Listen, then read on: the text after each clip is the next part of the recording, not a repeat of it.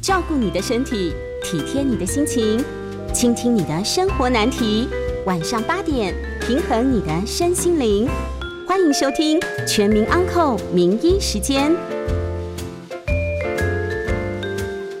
这里是九八新闻台，欢迎收听每周一到周五晚上八点播出的《全民安扣》节目。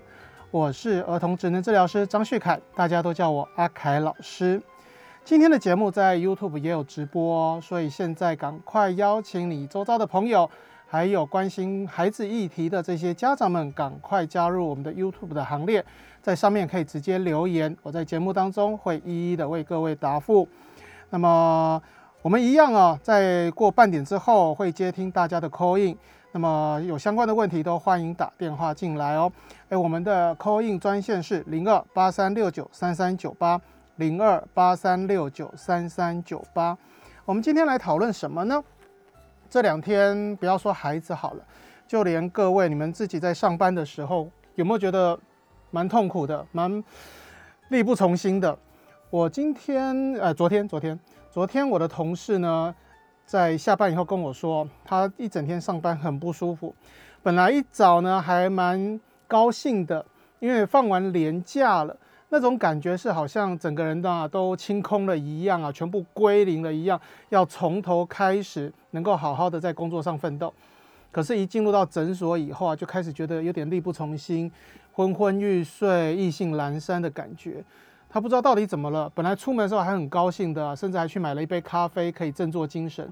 可是为什么在工作的时候就提不起劲呢？今天我们来谈一谈。在年假过后的专注力回归法，所以这代表什么？代表刚才我同事的那个状况是专注力出问题吗？还是有其他的原因呢？那在孩子身上呢？你们家的小朋友在上课这两天状况还好吗？嗯，昨天我就已经有接到家长来跟我说，那个放学之后老师就已经跟家长告状了。说他们家的小朋友一整天上课都没有办法专心啊，他的专心啊也不是去捣乱去影响别人，他的不专心呢是他他就在这个纸上啊画画，整节课就没有听老师到底在讲些什么，然后老师就看呢他画的是什么，就涂鸦啦，画了一堆东西，老师就真的很有耐心的问他，小朋友也跟老师说了他画的是什么。他画的是他在年假期间呢，呃，中秋节嘛，一定有烤肉啦，一定有大餐啊，甚至爸爸妈妈带他出去吃的一些东西啦，他就把它画下来耶。所以老师就会觉得这个小朋友为什么还沉浸在廉价的这种气氛或是情绪当中，没有办法回来上课，是不是没有收心？呃，收心的问题哦。对，然后再来啊，还有还有。呃，今天中午，今天中午我就已经收到家长的讯息了，说这个老师啊有跟他打小报告，他们家这个小女生哦，已经小学五六年级了，整天啊从礼拜三开始一直到今天上课的时候啊，就变得特别爱讲话，讲什么，他就跟他旁边的同学啦，下课也是拉着他的那些闺蜜同学，拼命的在讲。在讨论的是廉假期间到底去哪里玩，玩了些什么，整个头脑里就是一直在想着是廉假的这段时间。所以你看啊，老师不知道该怎么办，家长们、妈爸爸妈妈们也开始，到底发现发生什么事情了？在廉假这段期间，孩子到底怎么搞了？是不是放假不好，还是好，还是不好？不知道。好。那么我们今天就从专注力的角度来谈这些问题哦。那么这些问题是什么？其实我们在专注力的理论当中呢，我们会去聊到像这样的一个状况呢，我们把它归因于是这种转换性的专注力出了状况。什么是转换性的专注力？指的是我今天在面对这一个专注力的目标的时候，我能不能转移到下一个目标当中哦？呃，这个转移性专注力又称为。啊，转换性专注力啦，交替性专注力啦，指的是就是专注力在移来移去的这种感觉。所以呢，比如说好了，你今天上班的时候，刚刚在跟主管讨论着你们的案子啦，或是其他的事情，蛮严肃的。接下来离开之后，马上呢，同事拉着你，哎，在讨论接下来下一个假期要去哪里玩，我们要去哪里聚餐，或者要办什么活动。你的注意力可不可以马上转换，还是一直停在刚才主管在跟你讲的那些内容当中？注意力可不可以从刚才前一件事情转换到下一件事情？这是我们大人的角度哦。那如果放在孩子的角度上来看呢？呃，我常举的例子是积木。好了，小朋友在玩积木，玩积木的时候怎么玩？当然，有些孩子他就是自己很专心的自己玩的自己的积木，自己堆叠。可是，即使是自己堆叠，也需要转换性的专注力哦。哪里需要呢？想想看，我在组装积木的时候，我要注意哪些目标呢？第一个一定是积木堆，在积木堆很多积木，我要挑选我要的，然后呢拿出来之后，在我的面前这边有我的半成品，我在我的半成品上面可以组装，所以我的专注力在哪里做转移？在前面的积木堆，百分之百的专注力先放在积木堆里面。然后呢，挑出我要以后，把我的专注力转移到我手上的半成品，去把它组装起来。那如果他今天是要看着说明书来组装呢？那么他的转换性的专注力的目标就有三个了。有没有？先看说明书，然后看看，哎，我需要哪一块积木？接下来把他的注意力转移到这个积木堆里面。这些零散的积木堆里面，我去把这一些我要的积木把它拿出来，接着呢，组装在我手上的半成品当中。因此，我的专注力在说明书、零件堆还有半成品三个目标当中做转移。这中间的过程需要的就是转换性的专注力。所以，你说转换性的专注力对孩子来说需不需要？需要啊，我们通常都会认为孩子的专注力、注意力的问题，就是你应该要专心在一个目标上。想想看，我们是不是常常跟孩子说，你上课的时候要专心，你要专心听老师讲课，你要注意老师在讲什么。如果你今天有一个很乖很乖的小孩的话，那有问题了。他听到你的指令是什么？我要专心听老师在讲什么。所以我就整节课就注意老师在讲什么，听着老师讲什么。老师的过程当中，讲课的过程当中，可能会用手去比黑板上的字啊，或者老师做动作啦，或者他要点名别的小朋友起来回答问题。这些对孩子来说，他都不接受，因为妈妈给我的指令是听老师讲什么，所以我要看的东西我不管，别的小朋友的一些互动我也不管，对不对？我只有听老师讲什么。专不专心？很专心，而且很听话哦。可是这样对他的学习好或不好？我觉得大家应该都觉得不好吧，因为他只注意到老师讲什么，没有办法把看到的东西来做辅助，没有办法把老师跟别的小朋友的互动把它融会贯通，所以他的学习也只有 片段而已。所以想想看，转换性的专注力哦，在课堂上的运用。老师讲课的时候，讲话的时候，我的注意力就注意老师讲。但是老师说：“来，接下来看一下黑板这边。”哎，注意力就转到黑板。接下来老师问问题，这题谁会？问完之后，有别的小朋友举手，别的小朋友在作答的时候，注意力，我们的注意力又移到那个小朋友的身上。然后呢，再转移到老师身上，看看老师的回答如何。这样的话才能够融会贯通。所以不要再认为专注力、注意力或上课要专心这件事情就是专注一个目标，因为这样子很容易变成孩子只是瞪着老师，很目光呆滞的看着老师，结果呢，对于学习呢却没有接收到东西。所以我再强调一次哈，专注力到底是什么？专注力不是表现出来，然后面对的一个目标，然后动也不动，这样子并没有达到专注的效果。专注，当然第一个要有一个目标，有一个对象，再来重要的是，我要能够跟这个对象产生互动。对老师来说，啊，对小朋友来说，老师是我们的目标，老师讲的话、做的动作，老师所比的这些内容，都是我要接收，然后我去吸收老师给我们的知识，甚至开始跟老师讨论，有互动，对不对？所以这样子才叫专注哦。好，那我们再回到这个转换性的专注力上来看哦。那么在小朋友身上到底有没有什么样的问题？有没有什么样的问题会对于呃可以观察到孩子的转换性专注力的一个状况？我们在临床上比较常见的就是小朋友的这个呃活动的转换，尤其在幼儿园。我们常常去幼儿园会看到，比如说前一个活动是老师带着大家唱唱跳跳，跳完以后老师说好，现在我们去把小椅子搬出来，老师要讲故事了。小朋友们听到要讲故事，通常会很高兴，所以呢还是会去乖乖的把椅子小椅子搬出来坐好了，或坐在地上坐好以后，老师要讲故事了，就会有那么几个小朋友开始动来动去，甚至开始手舞足蹈。跳着什么？刚才老师教的那个带动唱的内容，甚至有些小朋友啊，又开始起来啊，满场跑，静不下来。也有人会开始哼着刚才带动唱的歌曲。这时候我们会认为孩子的情境转换的能力出问题。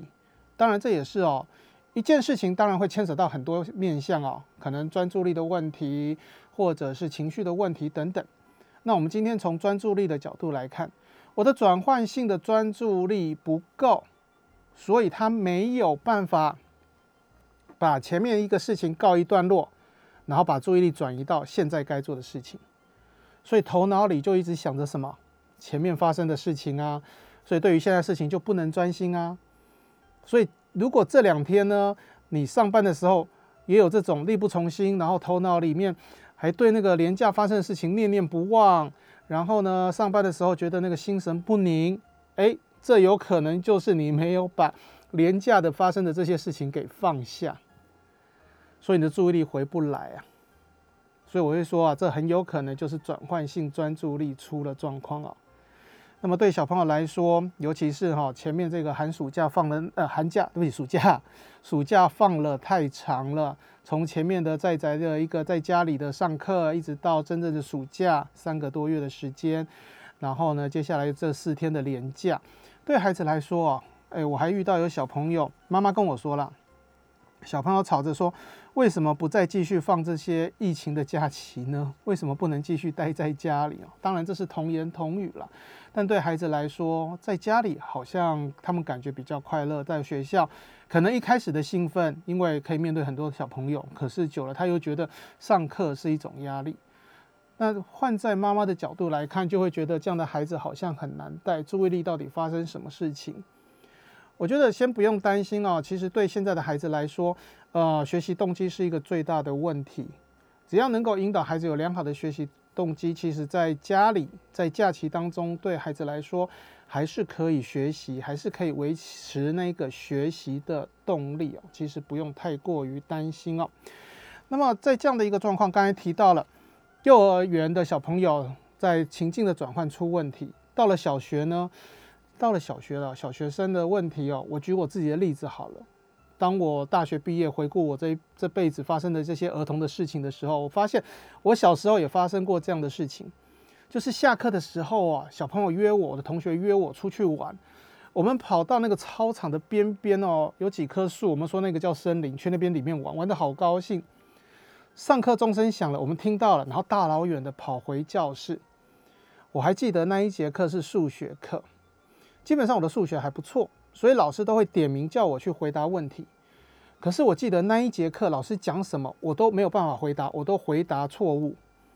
我真的不知道为什么。后来我才懂，因为那一节课我头脑里还在想着那个森林里面的好好玩哦，我占据了一棵树，那一棵树是我的王国，所以呢，我想要下一节课赶快再去占据那一棵树。所以我一整节课就没有办法很专心在听老师讲课，没有办法听老师给我的指令啊、讯息啊，所以呢，我的注意力没有办法集中在课程上，这就是转换性专注力没有办法转移到我现在上课的这种状况，所以我的转移性专注力在那时候出了问题。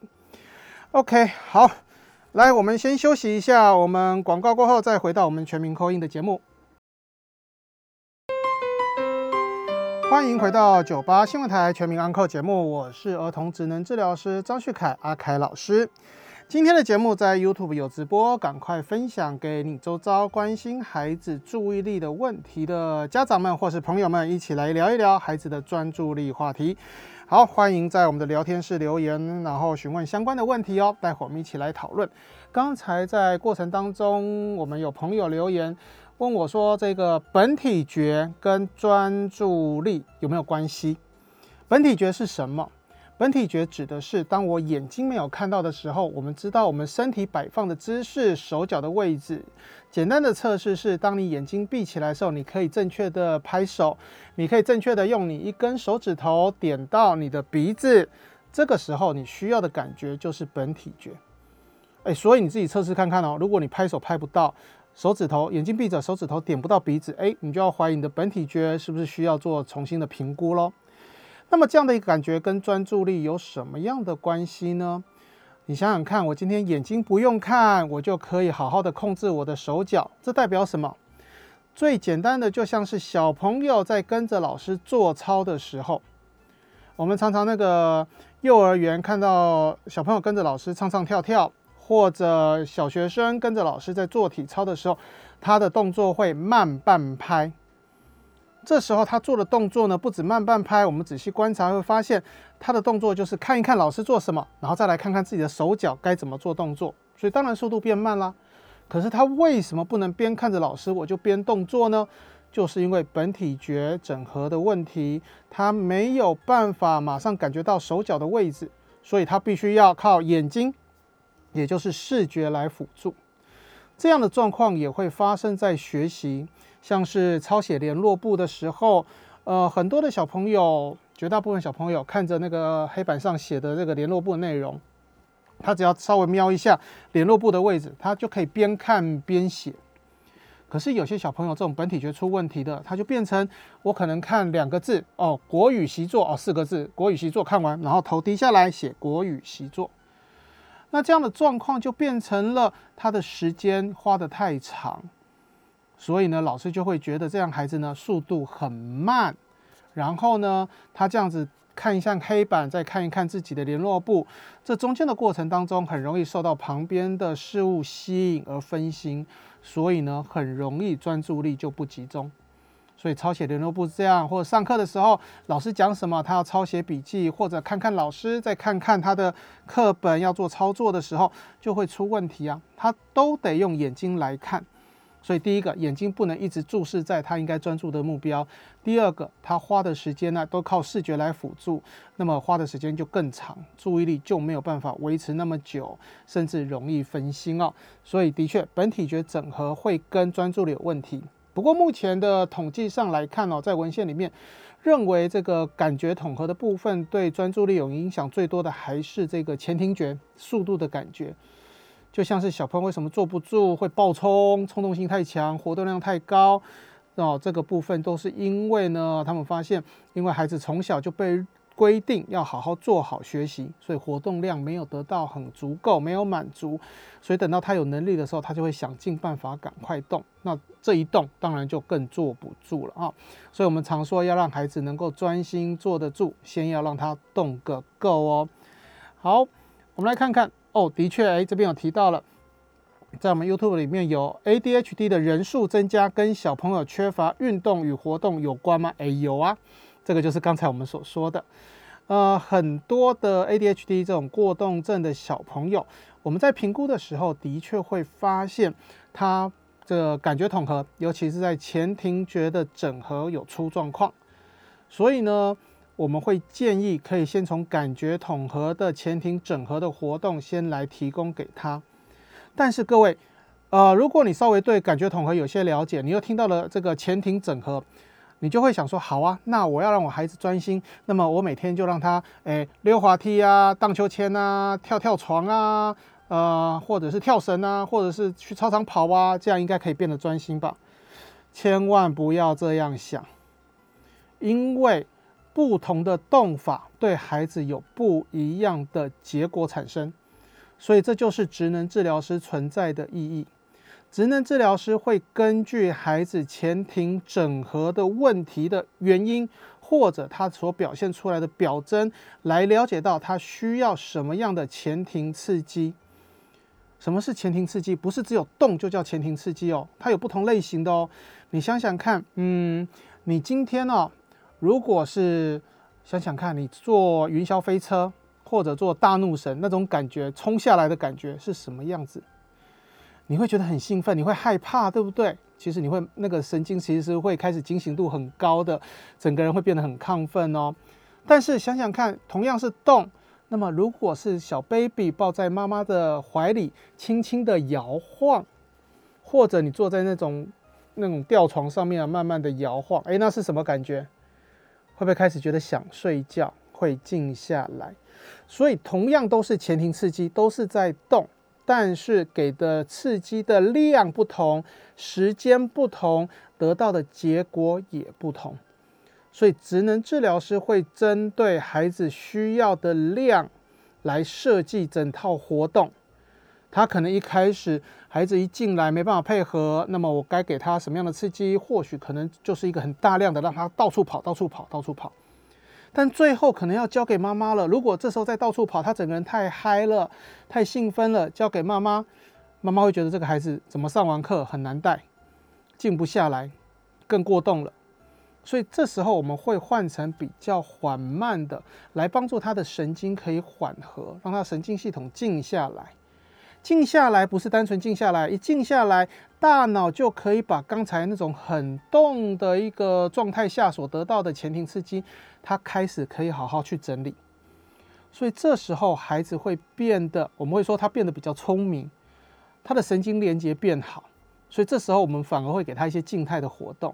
一些需要思考、认知，甚至要专注的活动，诶，我们就会发现孩子在这时候他的训练效果特别的好，所以这就是职能治疗师存在的目的啦。好，所以会建议各位，当你发现孩子有这方面的问题的时候，还是要多找职能治疗师的协助评估，他才能够给你最适当的建议哦。OK，好，呃，饮食的部分可不可以获得改善？饮食的部分啊，其实这不是我的专业，这个呢，我还是会建议大家问一下营养师。但是从我的角度来说啊，营养均衡才是最重要的，不要刻意说我为了他专心，然后啊，比如说某种营养素觉得可以专心，我就多吃一点。因为各位你所接收到的只是某个营养素会帮助，可能帮助专注力集中，但是你要为了得到那个营养素，你那个食物里面会不会有其他的物质成分在？那个会不会造成其他问题？所以，我对我来说，我都觉得 能够均衡就 OK 了，好，能够均衡就 OK 了。因为啊，大人所认为的不专心，其实并不见得是孩子的不专心哦。这句话怎么说？每次我都要提。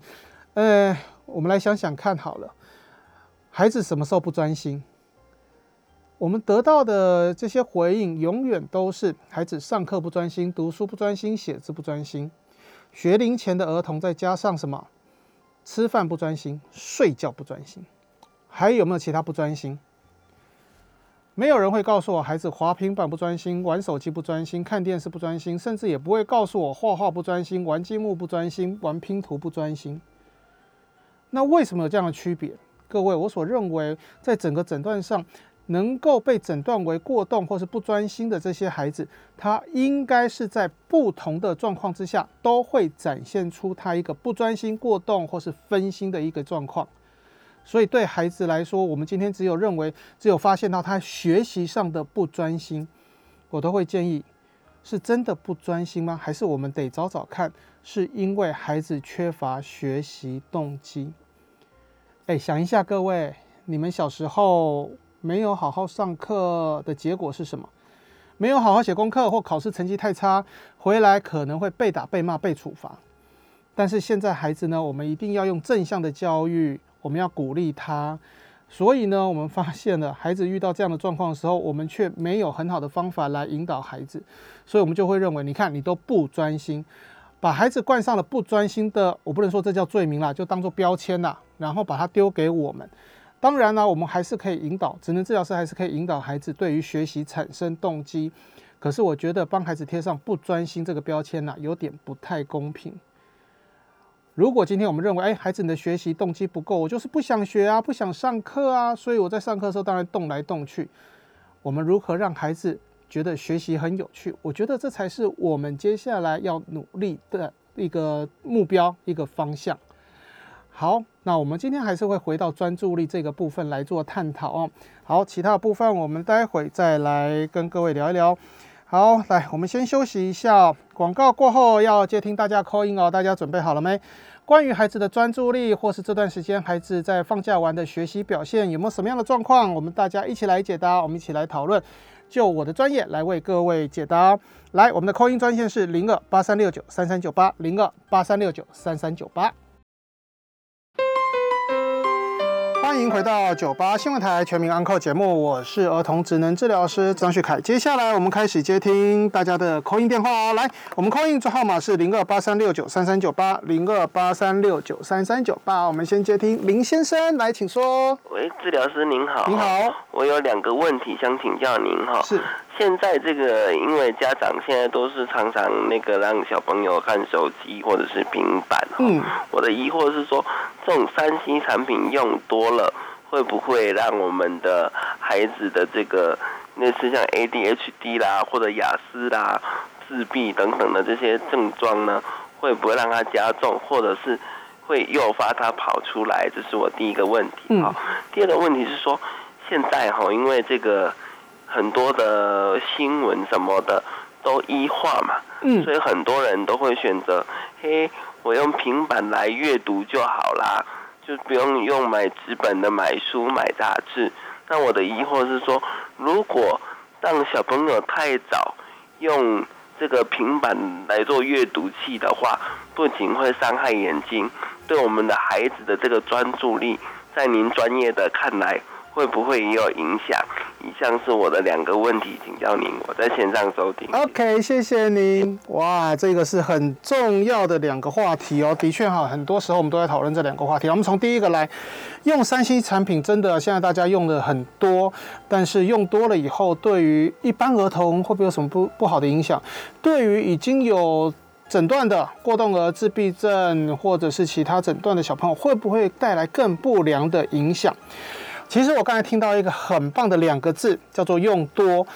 三 C 产品用多了以后，会不会造成负面的影响？一定会。大家记得“用多了”这这三个字哈，很重要。不是说不能用，而是你用了太多，任何东西一样啊，过于不及都会造成状况。所以三 C 产品其实不是不能用，正确的使用不能过度。三 C 产品绝对不能当成孩子的保姆。所以你适当的使用，针对像是我们针对这些过动儿，尤其是这些自闭症光谱的小朋友，适当的使用三 C 产品，反而可以帮助他们学习，因为他们对于你想想看，这些三 C 产品给的是什么？给的是那种很及时、很快速转换的声光效果，反而可以吸引他们，所以他们在学习上有时候利用平板、利用三 C 产品。反而呢，对他们呢学习效果还不错。我记得我曾经带过一个过动儿，他就是不肯好好跟人家讲话，所以当然他沟通能力就出问题。你知道后来怎么训练的吗？在过去那个年代哦，我在临床二十五年了，所以那个经历过那个没有手机的年代。但是那时候我们怎么玩？我们就直接拿着电话话筒，后来是用那种那个什么那个养乐多罐子做成的那种电话。他就觉得可以从里面听到不一样的声音，然后他就觉得很新鲜，觉得很好玩。后来有无线电，我赶快就去存钱买了无线电，用无线电开始跟他对话。他开始学会了等待，因为要听完以后他才能够按下那个发话键，然后再讲话。而且他可以从一个机器里面听到我的声音，他觉得很棒。所以呢，他的这个沟通能力就进步。当然。他可以对话了，不代表他可以跟人对话了，因为在面对人的时候，他的眼神接触那些问题，也是我们后来再继续训练的效果。所以三 C 产品真的不能用多，适当的使用，它的确带来了很多便利，可以适当的运用。我们甚至利用三 C 产品，你看哦，最近这一个线上课程那么多，我们都在设计如何利用线上这种方式来帮助孩子在家里就可以提升他的能力，或者你看一些体感的。这些游戏也都是三 C 产品的一部分，所以适当的使用最重要啊。再来，那利用平板来阅读到底好不好？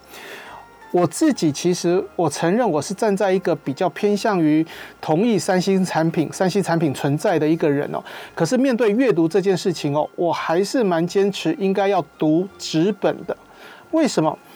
因为对专注力来说，纸本的帮助会比较大。我刚才说了，这个平板提供的是什么？影像即时的影像，还有声光刺激。你说好，我就单纯的是一个平板的阅读器，它的阅读太过于便利，只要一根手指头就可以滑滑上滑下，滑左滑右，滑下一页。那么对孩子来说，他第一个，他缺少了翻页的练习。这个我们会发现，孩子将来啊，肯定就跟以前的科学家预计人类将来是什么样子，头大大的。脚短短的，因为坐车就不用发展脚了。还有呢，手指头一根长长的，为什么？只要能够滑，就可以做很多事情。所以这对孩子的发展，我认为真的不是那么的恰当。所以借由平啊，借由阅读，不要平板，借由实体书的阅读，我觉得可以帮助孩子他能够比较静下心来，然后能够好好的去看每一行字。而且呢，书有重量，他能够去拿着，我觉得那个那个都比平板来得好。因为呢，书一翻，那个那个重心都会改变，所以我们常常会利用这样的方式，给孩子一本厚厚的字典，让他翻的过程中，去训练他的手的力量还有平衡感。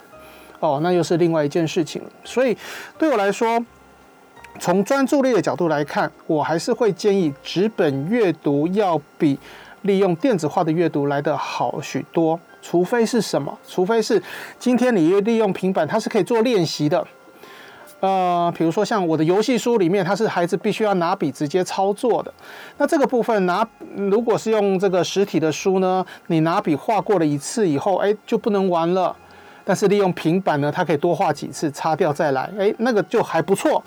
所以一样适度的使用。但是我真的觉得单纯的文字阅读啊，还是要靠书本。毕竟孩子接下来在求学阶段，他的阅读都是课本，也都是纸本，必须要提早让孩子能够。进入到这个纸本阅读的一个状态哦。好，这个是以上的问题给各位的一些答复哦。如果还有什么样的状况，赶快 call in 进来，我们继续来做讨论哦。好，那么好，刚才刚才就有人问了，刚才我们讲的这个转换性专注力问题，那到底该怎么收心，怎么做？该怎么做？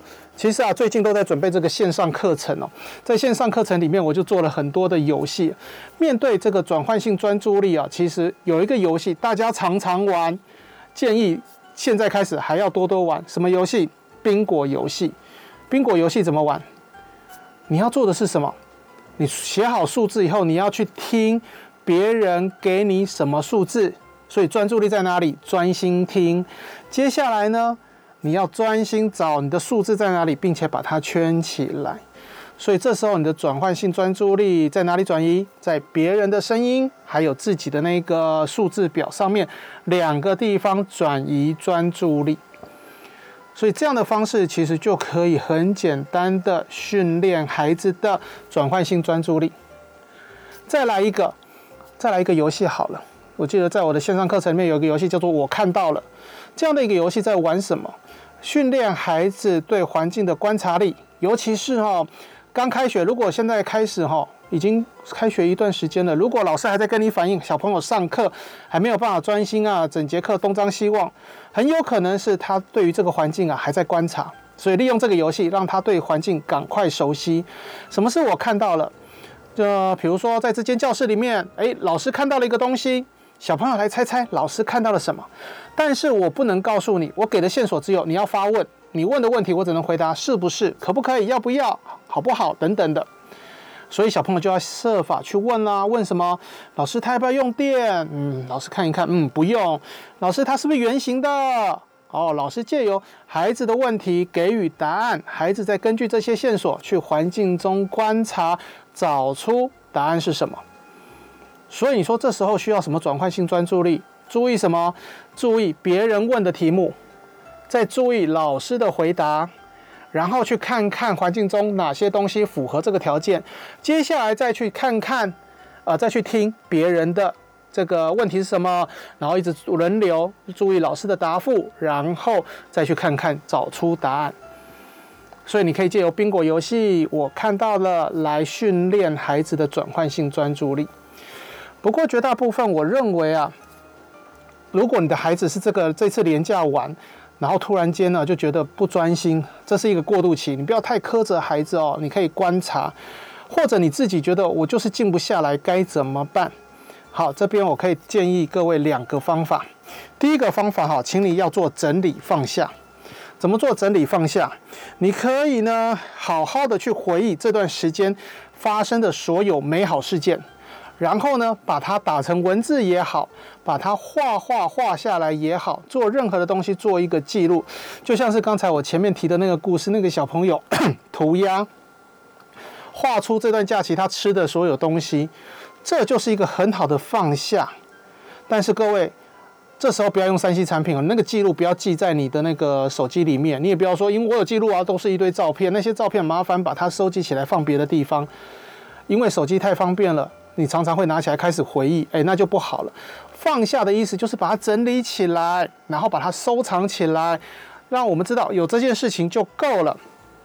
接下来要做什么？接下来就是。我要面对我接下来要做的任务啦，我要挑战的目标，我的工作啦，或者 或者是我的学习，好好来做嘛。所以要把过去这些事情啊，我准备好了，我看过了，我好好的回忆过了，OK 了，那就放下来，以后再说吧。等到我现在的目标做完了，我可以定一个目标给我自己。好，我现在这些事情我都整理完了，我把它盖起来，我画在一本画册里面，我把它盖起来了。好，等我这礼拜好好的把事情完成，我要的目标完成了，然后呢？礼拜天我再来把它打出来，我再把这些拿出来看，然后呢再来回忆一下，这些美好的回忆就变成的是一种增强物，让你在工作之余，你有个目标可以去奋斗。哦，你就知道我今天好好的工作完，我可以得到什么样的一个回馈，让你的工作啊会更有动力，好不好？好，还有一个方法，待会再来提啊。我们先休息一下，广告回来继续接大家的 call in 哦。call in 专线是零二八三六九三三九八零二八三六九三三九八。欢迎回到九八新闻台全民可。Uncle 节目来，我是儿童智能治疗师张旭凯，来，我们继续接 call in 我们的林先生，来，请说。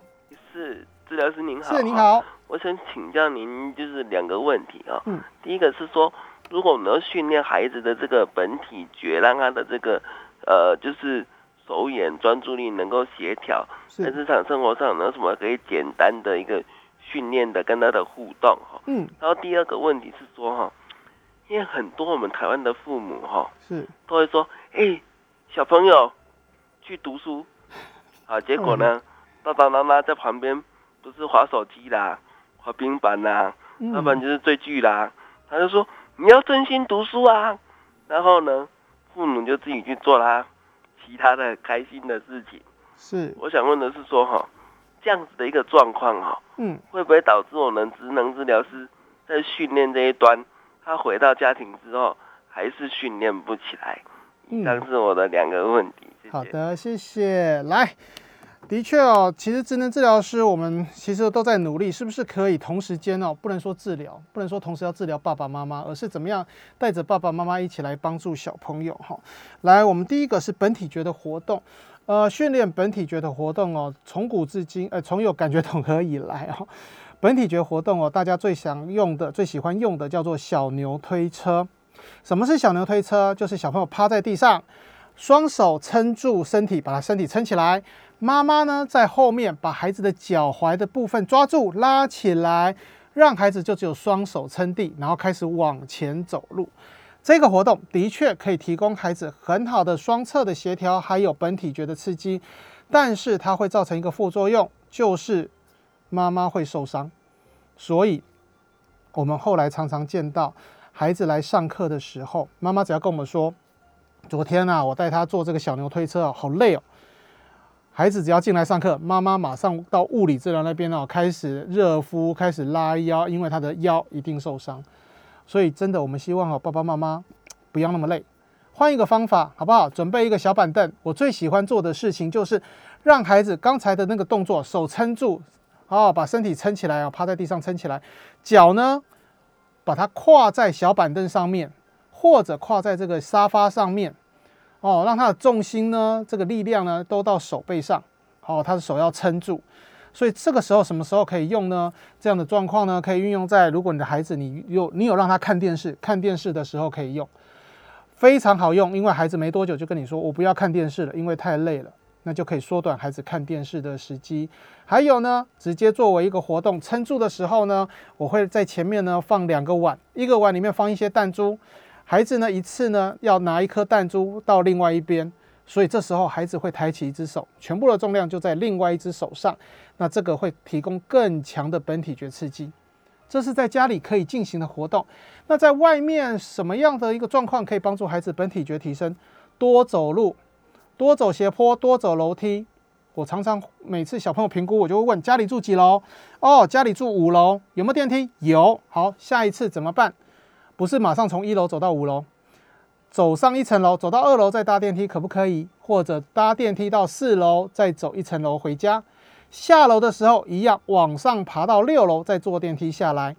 哦，我的期望是往上爬楼梯哦，不要。不要下楼梯，因为通常孩子就会下楼梯很好玩啊，会有危险，都一律爬楼梯。一层楼梯没问题，再慢慢增加这个楼梯的层数，对孩子来说本体觉就会提升。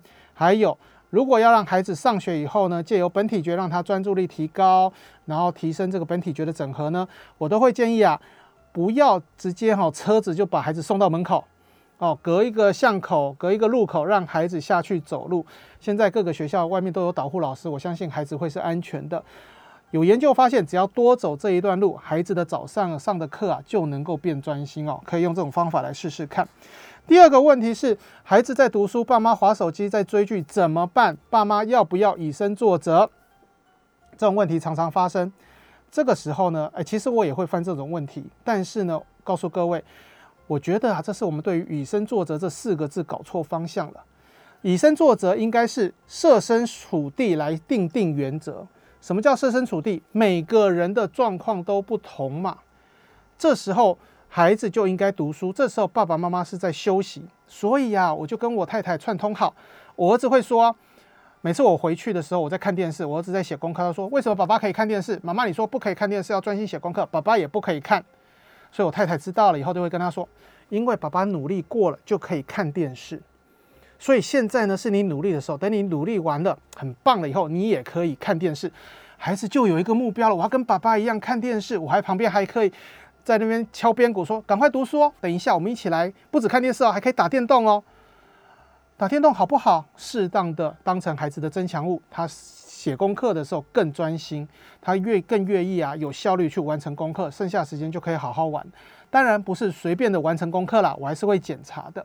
所以以身作则这件事，我再重复一次，是设身处地定定规则。